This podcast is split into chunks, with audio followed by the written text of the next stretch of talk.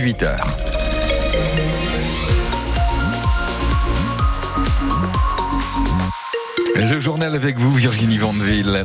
Les enseignants et parents d'élèves appelés à se mobiliser de nouveau demain. Le rendez-vous est donné devant la direction académique à Tours à 14h. Troisième mobilisation en six jours donc. Les syndicats réclament toujours une hausse des salaires et de meilleures conditions de travail. Ils dénoncent également les fermetures de classes. 61 sont d'ailleurs à l'étude dans le premier degré selon la FCPE. Euh, parmi elles, une à l'école de Luynes. Ce serait la quatrième fermeture en cinq ans. Fermeture de classe, école en danger, une banderole donne le ton devant l'école Albert Camus où Lucie vient récupérer son fils de CM2. Tous ces efforts en fait pour euh, qu'au final, et eh ben du coup il y a quand même cette fermeture de classe. Car après déjà trois fermetures en quatre ans, la commune avait redispatché les élèves dans les autres écoles primaires pour tenter de sauver des classes. Comme beaucoup, cette maman est inquiète. Sachant qu'ils sont déjà euh, nombreux, c'est aussi euh, le souhait d'avoir des, des classes allégées pour pouvoir s'occuper de chaque enfant et euh, de s'occuper et détecter aussi leurs difficultés. À la mairie, cette potentielle fermeture tombe mal. J'ai encore écrit, là, c'est une lettre que j'ai écrite pas plus tard que le 22 janvier au directeur académique, justement. Bertrand Ritouré, le maire de Luynes. Pour lui dire précisément, attention, voyez, qu'on va avoir justement très rapidement dans les mois qui suivent de nouvelles habitations, donc de nouveaux habitants. Et ce type d'habitation est destiné aussi à des jeunes familles. Donc, par définition, des familles qui auront des enfants. Il reste optimiste, mais il insiste, il ne faudrait pas perdre trop d'effectifs. Quand il n'y a plus d'église euh, et qu'il n'y a plus d'école, euh, n'a plus de vie. Hein. Et on va continuer à œuvrer euh, de manière à ce que nos enfants puissent étudier dans les meilleures conditions possibles. Euh, ça va de soi. De son côté, l'association des parents d'élèves a demandé une audience avec le directeur académique pour tenter d'éviter la fermeture de classe. Sachez que la mairie indique qu'elle sera aux côtés des parents samedi prochain. Ils manifestent devant l'école Camus à 10h. Après l'attaque au couteau ce week-end, gare de Lyon à Paris, l'assaillant présumé a été mis en examen pour tentative d'assassinat aggravé, indique le parquet de Paris. L'homme malien de 32 ans souffrant de troubles psychiatriques a été ainsi placé en détention provisoire.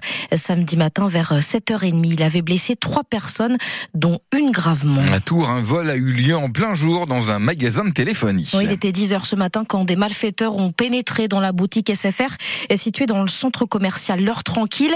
Ils sont toujours en fuite ce soir. Impossible pour l'heure de savoir ce qui a été volé, encore moins le montant du butin. Le magasin est resté lui fermé toute la journée. En Touraine, un petit accident en début d'après-midi, mais heureusement sans gravité.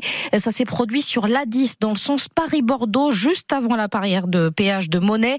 Vers 14 h un poids lourd a percuté l'arrière d'un véhicule qui, sous le choc, a été propulsé contre le terre-plein central. Les deux passagers du véhicule ont été transportés au CHU Trousseau pour des examens de contrôle. La patinoire de Bourgueil vit-elle ces derniers jours? Le conseil municipal va trancher ce soir pour savoir si oui ou non elle fermera ses portes définitivement le 24 avril prochain. Le lieu est devenu trop coûteux pour la mairie. C'est à lire sur francebleu.fr.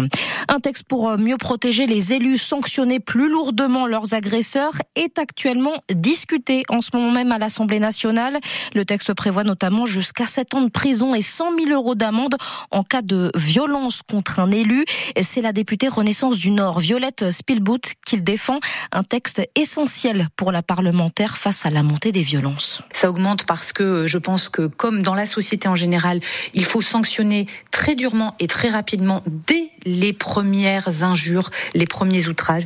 Il faut des sanctions euh, extrêmement exemplaires sur les violences physiques, mais aussi sur les injures publiques et les outrages, avec des sanctions aussi plus rapides comme les travaux d'intérêt général, pour montrer l'exemple. Et puis aussi des sanctions sur euh, le harcèlement en ligne. Mmh. Vous savez, euh, tout ce qui se développe sur les réseaux sociaux de façon anonyme ou par des groupes d'habitants qui seraient simplement opposés à un projet. Et eh bien là, on dit stop avec tout un arsenal de mesures plus sévères, notamment aussi sur les révélations euh, du lieu de domicile ou sur les révélations sur la vie privée et familiale qui doit être protégée euh, pour les élus. Le message, c'est pas de fatalisme, pas de banalisation de la violence et pas d'impunité. Les violences contre les élus qui explosent en France, plus de 2300 faits de violence enregistrés l'année dernière, soit une augmentation de 15% par rapport à 2022.